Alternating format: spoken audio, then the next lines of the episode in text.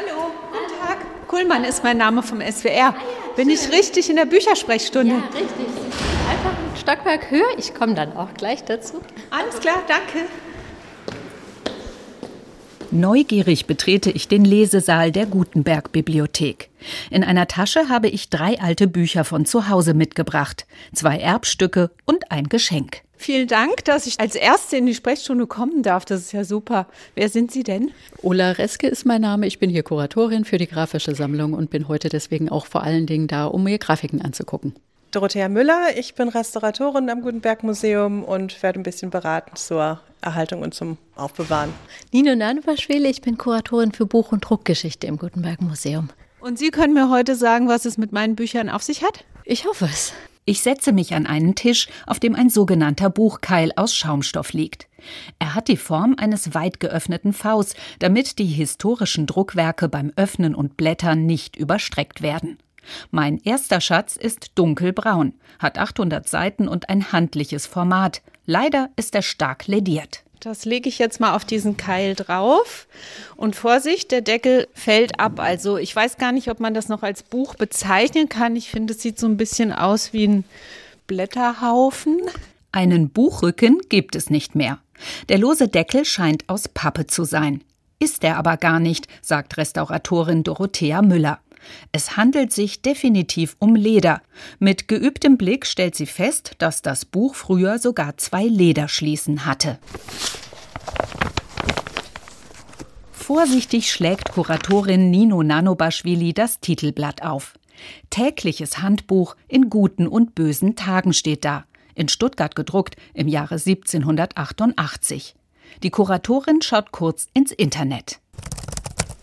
Das ist ein Buch, wo sehr viele Gebete und Anweisungen zum christlichen Leben enthalten sind. Der Autor dieses Buches, Johann Friedrich Stark, war ein Priester in Frankfurt und ein Theologe und hatte eben viele, viele solche vergleichbare Ratgeber und Gebetbücher verfasst. Bis 1960 wurde dieses Handbuch verlegt und hat knapp 200 Auflagen erlebt. Ein uralter Bestseller sozusagen. Keine echte Rarität, aber Kuratorin Ulla Reske hält das Buch für absolut erhaltenswert, gerade weil es so abgenutzt ist. Da lebt Geschichte auch ein bisschen. Das ist etwas, womit sich frühere Generationen beschäftigt haben in ihrem christlichen Leben. Und das kann man diesem Buch einfach sehr eindeutig lesen. Weiter geht es mit meinem zweiten Schatz. Ein stark zerlesener Band, den ich von meiner Großmutter geerbt habe. Sieht aus wie ein Jugendbuch, die jüngste von Emma Biller. Auf dem Titel sitzt eine junge Frau, so um die Jahrhundertwende würde ich sagen. Sie blättert in einem Buch, schaut aber dann gerade sehr verträumt in die Natur. Es handelt sich um eine romantische Liebesgeschichte, die in großbürgerlichen Kreisen spielt, erschienen im noch heute existierenden Stuttgarter Thienemanns Verlag. Auf dem Titelblatt werden acht sogenannte Einschaltbilder angekündigt. Sie illustrieren ausgewählte Szenen des Romans in Schwarz-Weiß. Kuratorin Nino Nanobaschwili. Damit wollte man schon werben, dass es etwas Besonderes war, wie viele Illustrationen beigelegt wurden und von wem sie auch gemacht wurden. Und das war eigentlich seit dem Buchdruck etwas sehr Aufwendiges und entsprechend war das auch schön, das gleich mit zu benennen. Im Online-Verzeichnis antiquarischer Bücher ZVAB wird das Buch für nur 5 Euro angeboten. Wirklich wertvoll ist es also nicht, aber es macht mir Spaß, es durchzublättern und mir dabei vorzustellen, welche Bedeutung es für meine Oma gehabt haben muss. Eine Jugendliche, die vor mehr als 100 Jahren noch kein Fernsehen und kein Smartphone kannte. Als letztes hole ich ein fast 350 Jahre altes französisches Buch hervor. Antiquarisch und würdig, etwas kleiner als den A4, Ledereinband mit Goldverzierungen am Buchrücken und marmoriertes Vorsatzpapier. La Perspective Pratique, erster Teil, 1679 in Paris gedruckt und dem Prinzen von Bourbon gewidmet. Nino Nanobaschwili inspiziert die ersten Seiten und wirkt recht angetan, vor allem von den vielen Illustrationen. Das sind sehr detaillierte Perspektivdarstellungen, tatsächlich wie das aufgezählt wird, für Architekten, für Maler, die beispielsweise eine Landschaft oder ein Gebäude perspektivisch darstellen sollten. Das ist tatsächlich ein Handbuch, wo alle Schritte genau aufgeschrieben werden.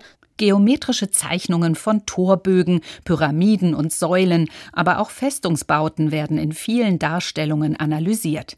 Die Kuratorinnen des Gutenberg Museums dürfen leider keine Werteinschätzungen abgeben, aber ähnliche Bücher werden im französischen Online-Antiquariat für mehrere hundert Euro gehandelt. Dies scheint nun wirklich ein echter Schatz zu sein. Doch Restauratorin Dorothea Müller hat mit ihrem Profi-Auge etwas entdeckt.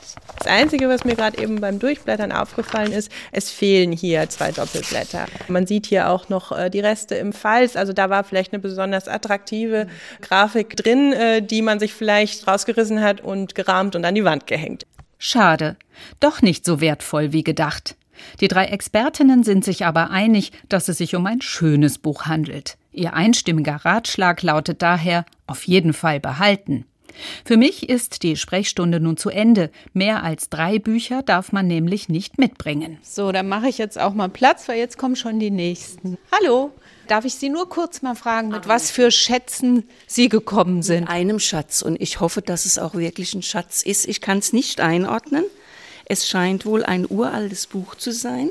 Die ältere Dame hat es vor vielen Jahren von einem Kollegen bekommen, der es eigentlich schreddern wollte, erzählt sie. Nun hofft sie auf das Know-how der Museumsmitarbeiterinnen. Viel Glück dabei. Ja, danke.